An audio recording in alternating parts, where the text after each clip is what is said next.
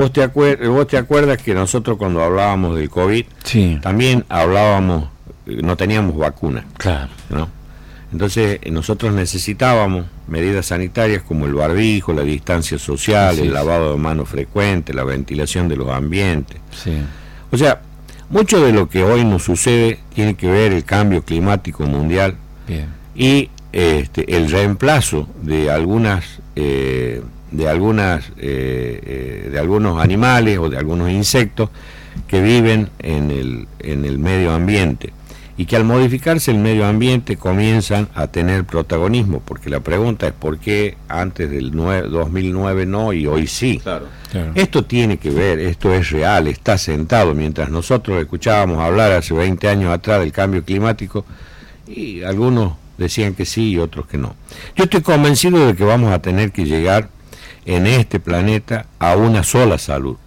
Una salud ambiental, una salud veterinaria y una salud humana.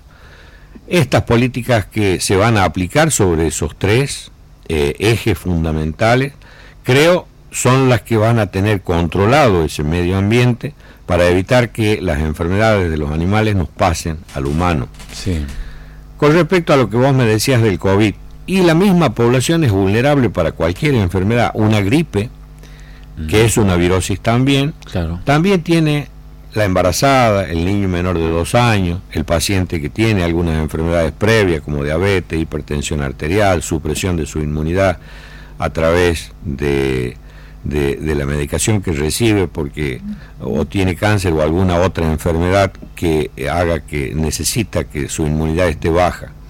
En es- esas personas son vulnerables Bien. a este tipo de virosis.